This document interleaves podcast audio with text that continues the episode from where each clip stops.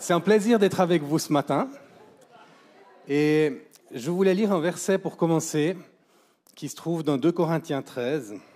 Pas un, hein, 2 Corinthiens, c'est pas celui sur l'amour. C'est 2 Corinthiens 13, verset 13. C'est en fait le tout dernier verset du livre de 2 Corinthiens, qui est une bénédiction. Et j'aimerais la prendre comme introduction de ce dernier message sur le thème Oser. Que la grâce du Seigneur Jésus-Christ, l'amour de Dieu et la communion du Saint-Esprit soient avec vous tous. Et ça me parle, cette expression, la communion du Saint-Esprit. La communion, c'est une union commune. C'est qu'on est tellement unis avec la personne qu'on est un. Donc le Saint-Esprit nous invite à une dimension de communion. Ce qui est assez extraordinaire parce qu'on est en fait son habitation. Partout où on va, il est là avec nous. Et ça veut dire que partout où on va, il peut nous conduire. Et ce matin, j'aimerais conclure cette série sur oser en disant que la vie chrétienne, en fait, c'est la vie la plus surprenante qu'on puisse vivre. Si votre vie, elle est ennuyeuse, vous n'êtes pas encore vraiment dans la vie que Jésus veut vous offrir. Jésus est venu nous offrir la vie éternelle. C'est une qualité de vie, ce n'est pas juste vivre après la mort, on va aller au ciel, etc. C'est une qualité de vie aujourd'hui sur Terre qui fait que notre vie, elle a du goût. Et rien que le fait de vivre la vie éternelle devrait attirer les gens à Jésus. Et cette dimension de vie éternelle, le goût de l'éternité, il est justement lié à cette communion du Saint-Esprit. Ça veut dire que dans ma vie de tous les jours, le Saint-Esprit est en moi, je suis en communion avec lui, il me parle, je lui parle, j'apprends à lui obéir, à suivre ses impulsions. Et ça veut dire que ma vie, elle est truffée de surprises, parce que tout d'un coup, je peux être quelque part, et puis le Saint-Esprit me met à cœur quelque chose. Et je le fais. Puis des fois, il n'y a rien, je ne vois pas de résultat, puis des fois, je vois un résultat. Mais je vis les choses dans une dimension relationnelle. La vie chrétienne, ce n'est pas une série de tu dois et de tu dois pas, de il faut et il faut pas. Ce n'est pas une religion. C'est une vie qui a du goût, c'est une vie d'aventure, parce qu'on ne sait jamais de quoi la journée sera faite. Et Jésus, il avait l'habitude de vivre comme ça. Souvent, il commençait ses journées, il se retirait et il prenait du temps avec son Père. Et peut-être vous vous souvenez dans l'évangile de Jean, chapitre 4, quand Jésus rencontre la femme samaritaine. Le chapitre 4 commence par cette petite phrase qui semble anodine. Or, il fallait, que Jésus passe par la Samarie. Normalement, les Juifs évitaient la Samarie parce que c'était leurs ennemis, c'était des gens qu'ils n'appréciaient pas, c'était des demi-juifs mais qui, étaient des hérétiques dans certaines choses, ils adoraient à d'autres endroits. Mais là, on nous dit il fallait que Jésus passe par la Samarie. Ce n'était pas juste une nécessité géographique parce que la route traversait la Samarie. Moi, je crois que c'est simplement, il a pris un moment avec son Père puis son père lui a dit, Jésus, j'aimerais te conduire à rencontrer une personne. Et pour ça, il faut que tu passes là. Alors, je ne suis pas en train de vous présenter une vision de la vie mystique où on demande à Jésus chaque matin, alors quel genre de sous-vêtements je dois mettre, et puis euh, est-ce que je prends ma chemise rose ou ma bleue, ou des choses comme ça. on n'est pas en train de se dire, il faut demander à Jésus pour tous les choix qu'on fait. On est des adultes responsables, on est capable de faire des choix.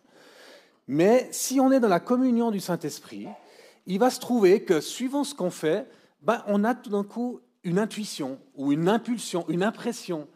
Et on agit sur cette impression et on voit Dieu agir. Et on voit Dieu nous utiliser. Et si on passait chaque journée avec ce sens qu'on est dans une aventure, vous vous souvenez le film Le Hobbit, hein, quand le Gandalf arrive, puis il arrive vers le Hobbit au début, puis il dit, je cherche quelqu'un pour une aventure. Et ce matin, je cherche quelqu'un pour une aventure. Est-ce qu'on est prêt à entrer dans l'aventure de la foi et à sortir d'une vie chrétienne d'ornière où on va dimanche après dimanche au culte, ce qui est bien en soi, mais en fait, la journée, la semaine, on ne sait pas tellement comment intégrer Jésus dans ces choses-là. Comment intégrer Jésus dans notre vie? Et si tu es au travail et puis que Jésus, il est avec toi, il peut te donner des impulsions. Il peut te donner des impulsions pour ton travail, pour tes commandes, pour inventer des nouveaux produits, pour trouver des nouvelles euh, démarches publicitaires. Pas juste des trucs spirituels, entre guillemets. Mais Jésus peut aussi te donner des impulsions quand tu vas chez un client, et puis tout d'un coup, il te donne une parole de connaissance, Et puis tu peux prier pour lui au fur et à mesure que tu fais ton travail. La vie est une aventure. Et je me souviens qu'on était avec ma famille à un moment donné dans le Pacifique. Et on avait deux semaines où on ne savait pas quoi faire. On était invité en Tasmanie, mais on ne sentait pas que c'était là-bas qu'on devait aller. Et on dit, Seigneur, qu'est-ce que tu veux qu'on fasse? Et le Seigneur nous a dit, Wallis et Futuna. Wallis et Futuna. C'est du français, c'est deux petites îles francophones au milieu du Pacifique. J'ai dit, Wallis et Futuna, ok, alors ça, c'est des minuscules territoires. On connaît personne là-bas. J'ai cherché sur Internet, est-ce qu'il y a des églises, est-ce qu'il y a des gens qu'on pourrait contacter. Après plusieurs jours, voire semaines de recherche, on a trouvé une église, on a écrit, on n'a pas eu de réponse. Puis on était là dans le Pacifique, on voyageait d'île en île pour partager l'évangile, former les gens. Et puis on arrivait bientôt au moment d'aller à Wallis et Futuna. Mais on n'avait toujours pas de contact. Mais on essayait, on osait. Le Saint-Esprit nous avait dit Wallis et Futuna, donc on irait à Wallis et Futuna. Puis s'il fallait qu'on dorme sous les palmiers, on dormirait sous les palmiers. Le jour avant qu'on parte, on reçoit un email, et c'était le pasteur de cette église. Et il nous dit, alors on a bien reçu vos informations, alors on vous attend, on a loué une maison pour vous, on a loué des véhicules pour votre équipe, c'est super, on est trop content que vous veniez. ah, bah merci Seigneur. Donc on est arrivé là-bas, et puis on a servi. Et après quelques jours, on a eu un petit moment avec le pasteur et son épouse. C'était des missionnaires, missionnaires de Nouvelle-Calédonie, que Dieu avait appelés sur cette île perdue au milieu du Pacifique. Et puis ils se sentaient tellement abandonnés. Et cette femme, la femme du pasteur, elle m'a regardé, elle avait les larmes aux yeux. Puis elle me disait, vous savez, je me suis converti en Nouvelle-Calédonie dans un camp des fabricants de joie. Et puis, le Seigneur m'a tellement touché que tout ce que je fais avec les enfants depuis, je fais ce que j'ai appris dans ce camp. Et puis le Seigneur nous a appelés ici il y a quelques années. Et puis, c'est difficile. On est isolé. Et moi, je criais à Dieu, Seigneur, tu nous oublies. Seigneur, on est là. Seigneur, pense à nous. Seigneur, ne nous oublie pas, s'il te plaît. Et là, alors que je priais, on a reçu votre email. Et j'ai pris conscience que deux des responsables internationaux des fabricants de joie allaient venir jusqu'ici dans un coin complètement perdu pour nous rencontrer. Puis là, il éclate en pleurs en disant, mais Dieu est tellement bon. On n'avait aucune idée qu'il y avait une personne qui est en train de crier à Dieu. Mais Dieu nous a parlé, on a obéi, on a fait notre part, et après on a vu que c'était Dieu. Encore une fois, quand on obéit, on n'est jamais sûr que c'est Dieu. C'est après coup on peut dire Dieu m'a dit. Des fois, on a tous ces témoignages, les gens disent Dieu m'a dit, puis Dieu m'a dit. Puis on a l'impression qu'ils ont une, un canal ouvert avec euh, pas de grésillement avec le ciel, puis tout est tellement clair. Non, on agit sur ces impulsions, sur ces impressions, on les saisit et puis on en fait quelque chose. Et ainsi, la vie chrétienne peut être simplement résumée à ces, différentes étapes. Écouter, obéir, persévérer et faire confiance. Et j'ai réalisé que le plus grand défi là au milieu, c'est de développer une habitude de disponibilité pour Dieu. C'est pas il faut faire plein d'autres trucs, il faut tout d'un coup, il faut, il faut, puis rajoute plein de trucs de ton agenda. Non, deviens disponible. Apprenons à rester connectés tout au long de la journée. Je me souviens, on était avec notre fondateur des fabricants de joie en, en Californie, puis on était à l'église avec lui. Puis après l'église, ben, on a été boire un café avec Joël, et puis moi je suis allé à la voiture, puis je l'attendais parce que j'avais faim, j'avais envie d'aller manger. Puis on a attendu, puis il venait pas. Puis on a attendu, puis il venait toujours pas. Puis au bout d'une demi-heure, il arrive, puis il était tout désolé. Ah, je suis désolé, je suis désolé, mais j'allais sortir, puis le Saint-Esprit m'a parlé, il m'a montré une personne, il m'a donné une parole, je suis allé prier pour elle. Puis après, j'allais sortir, puis j'ai vu une autre personne, puis j'ai reçu une impression, puis je suis allé prier pour la personne. Et puis, je crois qu'il a prié pour quatre personnes pendant que moi, je buvais mon café, puis j'attendais qu'on aille bouffer je peux vous dire que j'ai été couvert de honte, entre guillemets, hein. mais d'une saine jalousie de me dire, et si j'apprenais à me rendre disponible pour le Saint-Esprit? Et puis régulièrement à agir sur les impulsions qui placent au fond de mon cœur. J'aimerais vous partager un petit peu ce matin sur la vie de Moïse, parce que Moïse a dû apprendre ce genre de fonctionnement avec Jésus, avec Dieu. Il avait un appel clair, Moïse. Depuis tout jeune, il savait qu'il faisait partie du peuple israélite. C'est sa mère qui avait été sa nourrice, et puis il était très conscient de d'où il venait. Et il voyait ce peuple qui était réduit en esclavage, et il avait ce profond sentiment d'injustice. Et il voulait réparer l'injustice, ce fardeau de libérer son peuple, de faire quelque chose. On ne sait pas quoi faire, mais il faut faire quelque chose. Et à un moment donné, ben, il est intervenu dans une dispute entre un contremaître égyptien et un esclave hébreu. Et dans la dispute, ben, le contremaître est décédé. Et le problème, c'est que beaucoup d'entre nous, il y a des choses qui nous habitent. On a des choses à cœur. Mais on ne sait pas trop comment s'y prendre. Et puis souvent, on y va avec nos forces humaines, avec notre volonté d'intervenir, de faire quelque chose. On ne sait pas quoi, mais il faut faire quelque chose. Et des fois, en fait, le fruit de tout ce qu'on fait, c'est la mort il y a des blessures, on s'y prend mal, euh, il y a des choses comme on dit, c'est pas comme ça qu'elles auraient dû être dites, il y a beaucoup d'émotions dans ce qu'on partage et puis les gens reçoivent mal. Et en fait, on a l'impression qu'au lieu d'avoir apporté la vie qu'on avait à cœur d'apporter, ben, on a créé plus de problèmes qu'autre chose. Et Moïse, il était un peu dans cette situation. Le résultat, c'est qu'il a fui. Il a fui cet appel intérieur euh, ce désir profond de faire quelque chose pour son peuple, il a laissé ça de côté parce qu'il a dit, ouais, mais si je mets mes pattes dedans, ça va être pire qu'avant. Et du coup, il a perdu confiance en lui, il, il s'est enfui, il a fui loin de Dieu, il a fui loin de son appel, il s'est marié, il a pris un boulot, il s'est casé pendant 40 ans. Et je sais qu'il y a beaucoup de seniors dans cette église, on a vu les statistiques, c'est merveilleux. Les amis seniors, la vie n'est pas finie pour vous. Je prie que vous soyez des retraités non pratiquants. Parce que la retraite, ce n'est pas un concept biblique. L'éternel est votre retraite dans la Bible. OK? Comme l'éternel est votre assurance, pour s'il y a des assureurs au milieu de nous. Donc, Moïse il est arrivé à 80 ans. Aujourd'hui, ça serait la retraite.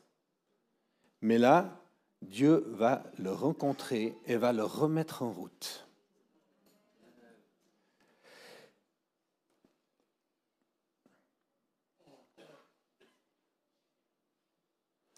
Donc j'ai une question pour vous, pas juste pour les plus âgés, hein, pour tout le monde. Qu'est-ce que Dieu a mis au fond de notre cœur? Qu'est-ce qui bouillonne en nous? À quoi on a envie que notre vie elle serve? Certains d'entre nous, on a essayé, puis on a l'impression que ce qu'on a fait, en fait, ça a fait empirer les choses. Donc, on s'est, on s'est retiré, on s'est mis à l'écart, on a fui, on s'est planqué. Parce que quand on échoue, ça fait mal. Puis on ne veut pas revivre ça. On a perdu confiance en nous. Donc on ne veut pas revivre ça. Et le Seigneur veut venir nous faire sortir de nos planques. J'aimerais vous montrer une image après, si j'arrive à utiliser ce machin. Voilà. J'ai trouvé cette image, ce tableau, sur Internet il y a quelques semaines, et le Seigneur m'a tellement parlé par ce tableau. Qui est-ce que ça représente? Pardon? Non Abraham. Abraham. Abraham, entre guillemets, un autre retraité. Hein? à 80 ans, il était chez lui, dans une des villes les plus confortables du monde de l'époque, entouré de plein de personnes qui adoraient les dieux de l'époque. Et tout d'un coup, il entend la voix d'un Dieu inconnu. Va, quitte ton pays et va dans le pays que je te montrerai. C'est dur de quitter quand on ne sait pas où on va. Et Stéphane nous a fait un appel tout à l'heure où il disait certains doivent lâcher, abandonner, quitter. Et dans le royaume de Dieu, on doit souvent lâcher avant de savoir ce qu'on obtient à la place.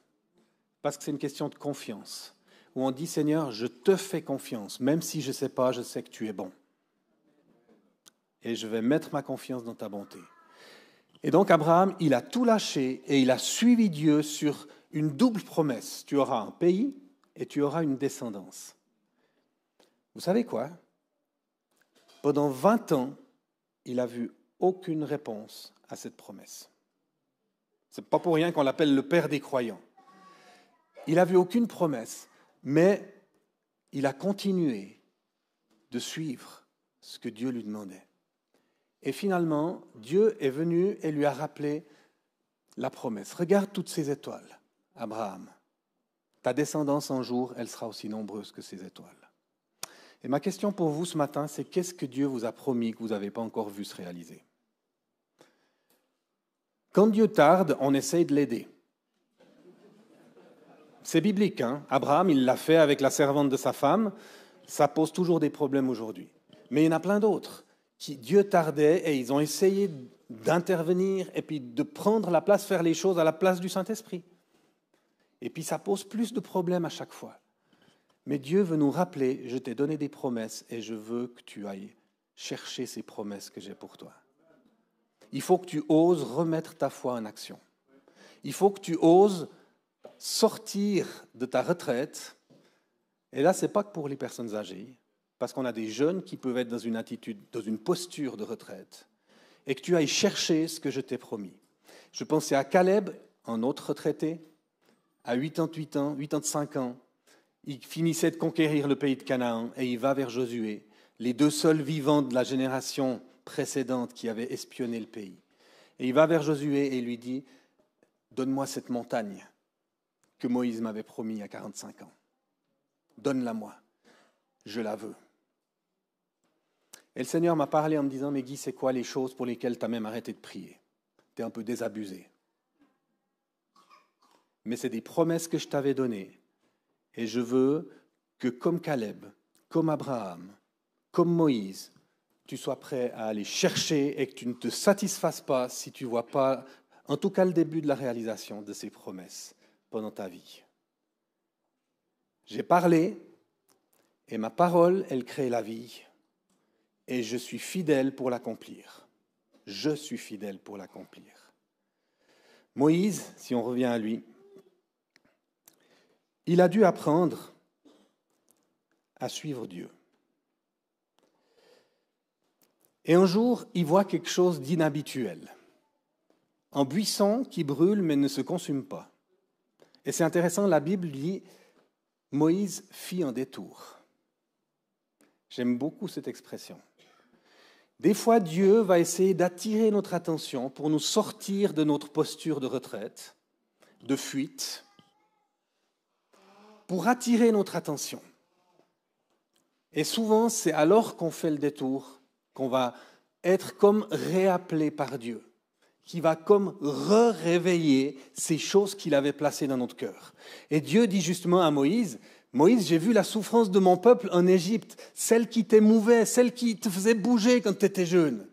Je l'ai vue. Et maintenant, c'est le temps de Dieu pour qu'il y ait quelque chose qui se passe. Et je t'ai choisi et je t'envoie. Hmm. Ce n'est pas quelque chose qui tombe de la lune, de nulle part. C'est quelque chose qui l'habitait depuis tout jeune. Mais il était tellement déçu de lui-même, des fruits de ce qu'il avait essayé de faire, il avait mis ça de côté. Mais Dieu vint restaurer son appel.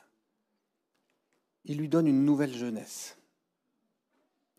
Et en fait, Abraham, Caleb, Moïse, c'est dans leur retraite qu'ils vont voir la plus belle partie de leur ministère se passer. Donc les amis, j'aimerais vous dire, le meilleur est à venir. Pour certains d'entre nous, ce que vous avez vécu jusqu'à maintenant, c'est juste un avant-goût de ce qui vous attend dans les dernières années de votre vie. Et peut-être que ça ne sera pas autant sur le terrain avec plein d'actions et tout ça. Oui, on a une autre forme d'énergie, on a moins de force. Mais dans la foi et dans la prière, vous pouvez avoir un impact qui est tellement extraordinaire. Moïse, bien sûr, c'est pas évident de faire sortir quelqu'un de sa position de retraite. Moïse, il trouve cinq excuses hein, dans Exode 3 et 4. C'est très intéressant. Vous pouvez relire ces chapitres. Puis vous voyez aussi l'humour de Dieu, comment il gère nos excuses humaines. D'abord, il dit bah, Qui suis-je pour aller vers Pharaon Donc, il se minimise, la première chose. Je suis pas assez bien. La deuxième J'irai vers les enfants d'Israël. Je leur dirai Le Dieu de vos pères m'envoie vers vous. Mais s'ils me demandent quel est son nom, qu'est-ce que je vais leur dire? Donc là, Seigneur, je ne te connais pas encore assez.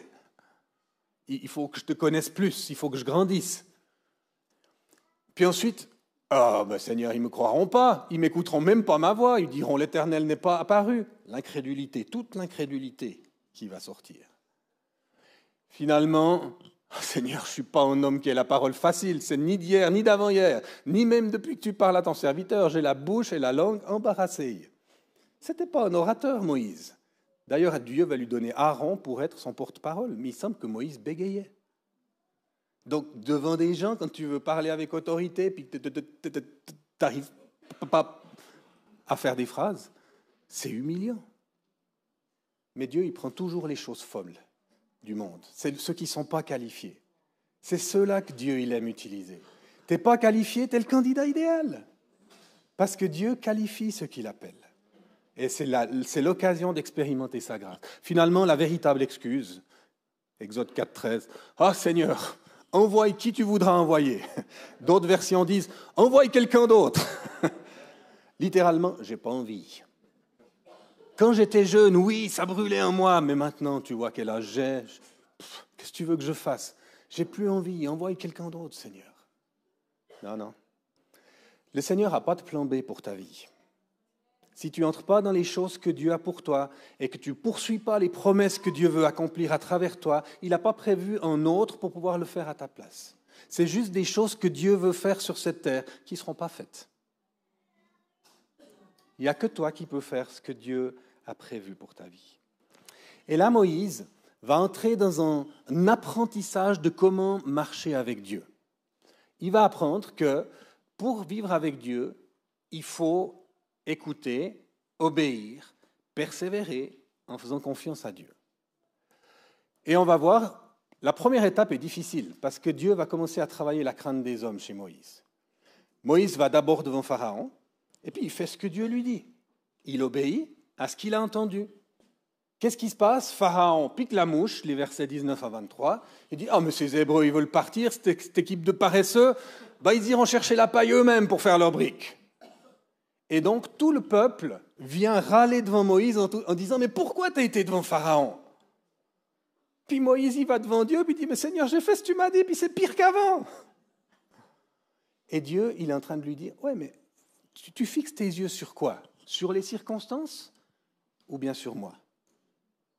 Donc Moïse doit apprendre à continuer, à persévérer, malgré le fait qu'il ne voit pas les, fruits directement à ce qu'il est en train de faire.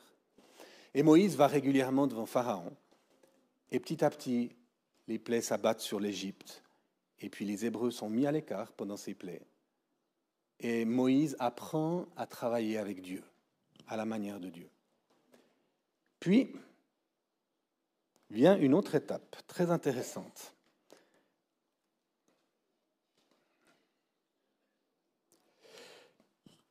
À un moment donné, je pense que Dieu dit, bah maintenant Moïse, tu as fini ton apprentissage, on va passer à l'examen. Et c'est la Pâque. Les premiers-nés égyptiens sont morts, l'agneau est sacrifié, Pharaon lâche prise, il laisse partir les Israélites, et ils partent dans le désert. Et ils ne prennent pas le chemin des Philistins, qui aurait été le chemin logique. En deux semaines, ils étaient au pays promis. Moïse, il avait appris que pour vivre avec Dieu, il faut écouter, obéir et faire confiance.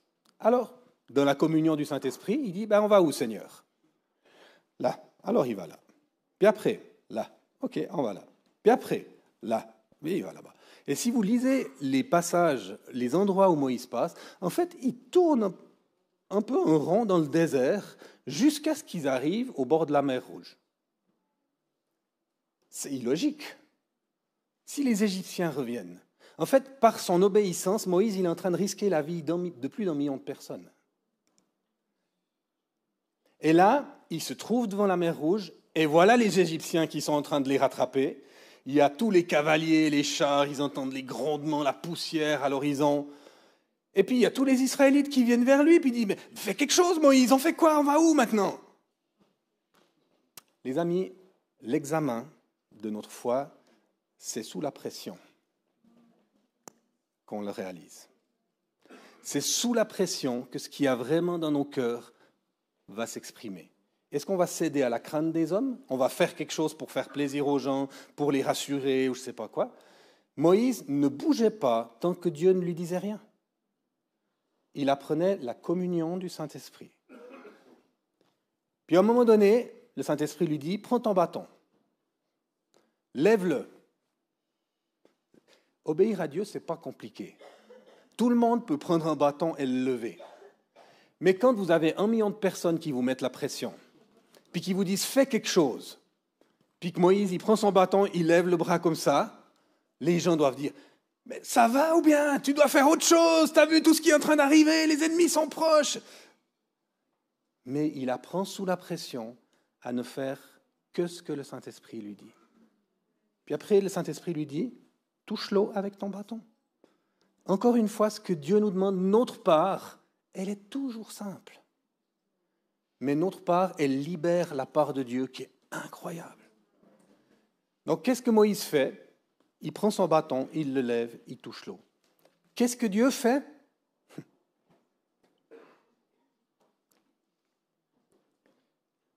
Il endurcit les cœurs. Il refoule la mer et la met à sec. Il met en désordre le camp des Égyptiens. Il ôte les roues des chars et en rend la marche difficile. Il précipite les Égyptiens. Si vous lisez ce passage qui est absolument extraordinaire, c'est les sujets. Vous regardez ce que Moïse fait et vous allez réaliser que Moïse, sa part est toute petite. Et puis Dieu, il fait tout ça. Mais Dieu n'aurait pas fait tout ça si Moïse n'avait pas fait ces trois petites choses. Et les amis, la vie chrétienne est une aventure parce que quand nous faisons ce que le Saint-Esprit nous montre, alors nous libérons le bras de Dieu pour agir. Et c'est surtout quand on est sous pression que notre foi, notre confiance en lui va être mise à l'épreuve. Nous sommes appelés à une vie d'aventure. Écouter, obéir, faire confiance et persévérer. Je dis persévérer parce que ce n'est pas juste une recette. Ça se passe dans une relation. Et dans notre relation avec Dieu, il y a des mystères. On ne peut pas dire qu'on le comprend. Des fois, il va agir d'une manière, ben, on ne comprend pas, mais on le suit, on apprend à lui obéir. Et certains disent, oui, mais moi je veux être un enfant de Dieu, pas son serviteur. L'obéissance, ça fait penser à être esclave. Et comme je disais l'autre jour, l'obéissance, c'est une marque d'amour. Nous obéissons, nous servons celui ou celle que nous aimons. Pourquoi? Parce qu'on veut lui faire plaisir, parce qu'on veut réjouir son cœur. Et dans les fabricants de joie, on apprend aux enfants à demander chaque matin une question à Jésus. Seigneur, comment tu vas aujourd'hui et comment est-ce que je peux apporter de la joie à ton cœur? Qu'est-ce qui te ferait plaisir? Puis on écoute et puis il nous donne des inspirations et notre vie devient une aventure. Parce que chaque jour, il peut y avoir des surprises. Chaque jour, il y a des choses nouvelles. Et là, si on ose, bah, on va agir sur chacune de ces inspirations. On jette notre pain à la surface des eaux, puis peut-être sur dix inspirations, bah, il y en avait deux qui venaient du Saint-Esprit, puis trois qui étaient des idées à nous, et puis cinq qui étaient un mélange entre nous et Dieu. Et puis Dieu agit. Et même si on se trompait, c'est pas grave. Et je vais terminer par un témoignage qui va vous encourager dans ce sens. Je vous ai raconté euh, quand on faisait notre évangélisation un peu par révélation, il y a quelques années en arrière. Et puis le camp suivant, comme j'avais vécu cette expérience avec cette fille qui voulait se suicider, ils m'ont dit, bah, c'est toi qui vas nous conduire dans ce type d'évangélisation. Puis j'ai dit, ouais, mais attends, moi je ne suis pas un spécialiste. euh, mais du coup, j'ai enseigné ce que j'avais appris l'année d'avant, J'ai appris, j'ai enseigné aux gens à écouter Dieu, puis à faire ce que Dieu leur montrait. Et puis j'ai dit, ben, je vais le faire aussi, vu que je suis responsable, je dois, je dois être comme les autres. Et j'ai dit, ben, Seigneur, où est-ce que tu aimerais que j'aille? On était dans le Nord Vaudois. Seigneur m'a dit, Valorbe, tu iras à la gare. Garde Valorbe, ok. Je dois parler à qui? Il y aura une femme blonde qui va arriver, elle a des problèmes avec son mari. Ça, avec ses enfants, pardon. Et ça, c'était la parole que j'avais. Donc je suis allé à la gare de Valorbe, c'était le dimanche de Pâques. Il pleuvait, personne, il n'y avait pas de train. Puis j'ai attendu. Je dis Seigneur, je suis. Puis pas de femme blonde. J'ai attendu une demi-heure, j'ai attendu une heure, pas de femme blonde. Mais depuis 20 minutes, il y avait une femme noiraude. Je dis, bah, peut-être qu'elle est teinte. Donc je suis allé vers elle. J'ai dit bonjour, euh, vous cherchez quelque chose, je peux vous aider? Elle dit oui, je suis venu à pied depuis la France, puis je cherche un train pour rentrer, mais il n'y a pas de train. Je dis ah ouais, c'est pas qu'aujourd'hui c'est un peu compliqué, mais si vous voulez, je peux vous ramener. Puis elle s'est méfiée un petit peu. dit non, n'ayez pas peur, hein, je, suis, clean. puis bon, je l'ai ramené en France, et puis je lui ai partagé euh, un petit peu pourquoi j'étais là elle semblait un peu bizarre, c'était une musulmane. Et puis je dis, mais vous n'avez pas des problèmes avec vos enfants? Puis elle me regarde et me dit, ah ben non, c'est avec mon mari plutôt. Mon mari me frappe, puis je suis réfugié chez une amie euh, parce que je ne peux plus être à la maison. Puis là, je lui dis, mais ce soir, on a une soirée d'évangélisation à Valorbe. Il y a un orateur qui va venir partager sa vie, qui a une vie compliquée. Si vous voulez, je reviens vous chercher, puis je vous amène à la soirée, puis je vous ramène à la maison après. Puis ça pourra vous donner aussi des clés pour savoir comment faire face à vos propres difficultés. Elle été d'accord. Elle est venue à la soirée. Elle s'est pas convertie parce qu'elle ne pouvait pas croire que Jésus était fils de Dieu. Mais par contre, elle a pleuré toute la soirée. On a pu prier pour elle à la fin. Je me suis trompé. Mais Dieu a même utilisé mes erreurs. Et ce que, ce que j'aimerais vous dire, c'est ne n'entrons pas dans cette vie d'aventure chaque fois avec la crainte de se dire et si c'était Dieu, et si c'était moi, et si c'était pas Dieu? Mais prenons le risque de se dire et si c'était Dieu? J'aimerais pas passer à côté d'une possibilité de bénir. Puis si je me trompe, c'est pas grave. Tant que je me trompe de tout mon cœur. Et puis c'est en se trompant qu'on va apprendre et qu'on va grandir et que notre affûtage, notre discernement de la voix de Dieu va s'aiguiser. Je vais m'arrêter là. Et j'aimerais simplement vous proposer de terminer par quelque chose de tout simple. On va prendre deux minutes de silence. Et j'aimerais vous proposer à chacun de faire cette prière qu'on apprend au fabricant de joie. Seigneur, comment tu vas aujourd'hui? Qu'est-ce qui réjouit? Qu'est-ce qui attriste ton cœur? Et comment moi, je pourrais apporter de la joie à ton cœur? Est-ce que je pourrais faire quelque chose qui te procure de la joie? Puis on écoute, on note, puis on essaye après. Ça peut être quelque chose pour cette semaine, ça peut être quelque chose pour aujourd'hui, ça peut être quelque chose pour la fin du culte, ça peut être pour quelqu'un qui est proche de vous, puis peut-être que vous verrez une image ou un endroit auquel vous penserez, puis vous ferez un détour à la fin du culte pour passer par cet endroit, puis voir si vous voyez la personne à laquelle vous avez pensé. Essayons. Entrons dans l'aventure, dans une vie qui n'est pas du tout religieuse, mais qui nous permet de semer la vie autour de nous. Seigneur, merci d'être ce Dieu qui nous conduit dans une vie absolument passionnante. La vie avec toi, Seigneur, n'est pas une vie d'ornière, une vie d'ennui, une vie de routine, mais c'est une vie où chaque jour est un jour nouveau. Chaque jour, nous pouvons dire, c'est la journée que l'Éternel a faite. Qu'elle soit pour nous, mais aussi pour toi un sujet de joie, et qu'on apprenne à vivre dans la communion du Saint-Esprit. Et je te demande, Saint-Esprit, que tu nous montres maintenant s'il y a quelque chose qu'on pourrait faire qui pourrait réjouir ton cœur dans la suite de cette journée ou dans la semaine qui vient. Et je prie qu'on ne fasse pas juste ça comme un exercice parce que l'orateur a demandé, mais dans un profond désir d'être amoureux de toi et de faire tout ce qu'on peut pour t'apporter de la joie. Merci parce que tu as déjà de la joie dans qui on est. Tu nous apprécies tellement, tu es fier de nous et tu veux nous conduire dans cette profonde communion avec toi. Amen. Écoutons un petit moment et puis je redonnerai la parole après au président.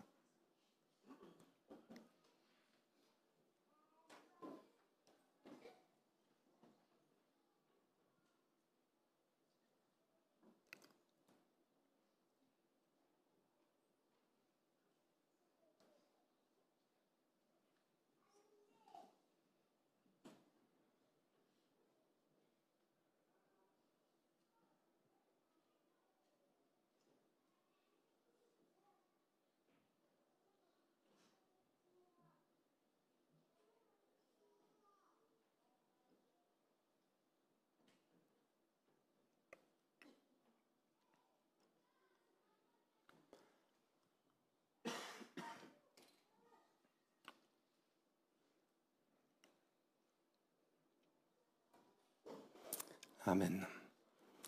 Notez ce que vous avez reçu. Si vous n'êtes pas sûr, et je pense que 95% d'entre nous, on n'est pas sûr, essayez. Amen. Soyez bénis.